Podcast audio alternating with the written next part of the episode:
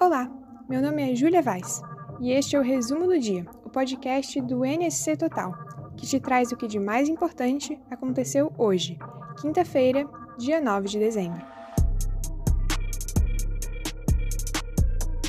O distanciamento obrigatório entre estudantes nas escolas de Santa Catarina irá acabar a partir do início do ano letivo de 2022, que começa dia 7 de fevereiro.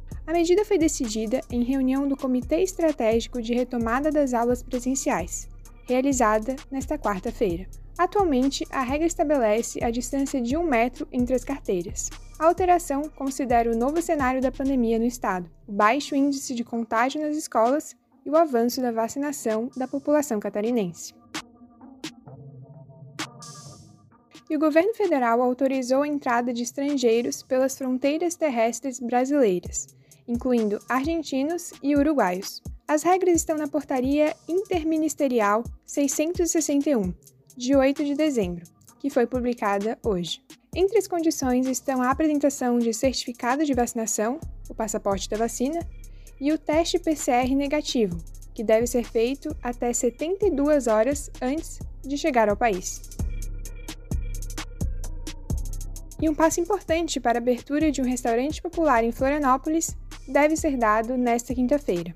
A Secretaria de Patrimônio da União começou a discutir a cessão de um prédio na Avenida Mauro Ramos, no centro da capital, para que a prefeitura possa oferecer refeições a um preço simbólico. Um estudo de 2020 aponta que o almoço custaria em torno de 5 reais, mas a Secretaria de Assistência Social ainda avaliará os valores conforme a faixa de renda de cada pessoa. E a Prefeitura de Navegantes cancelou oficialmente hoje a festa de Réveillon, incluindo queima de fogos e o Carnaval de 2022 na cidade.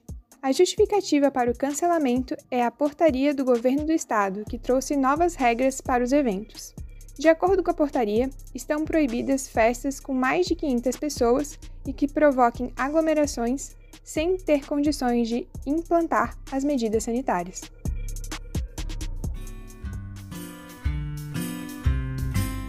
E para fechar o resumo de hoje, já em clima de Natal, seguimos com a notícia do show gratuito da Família Lima, que acontecerá em Florianópolis. O grupo Família Lima se reúne em Florianópolis para um show carregado de releituras de canções natalinas. A apresentação faz parte da programação do Natal da Magia, evento gratuito que acontece no Floripa Airport. O show será no próximo domingo, a partir das 4 da tarde.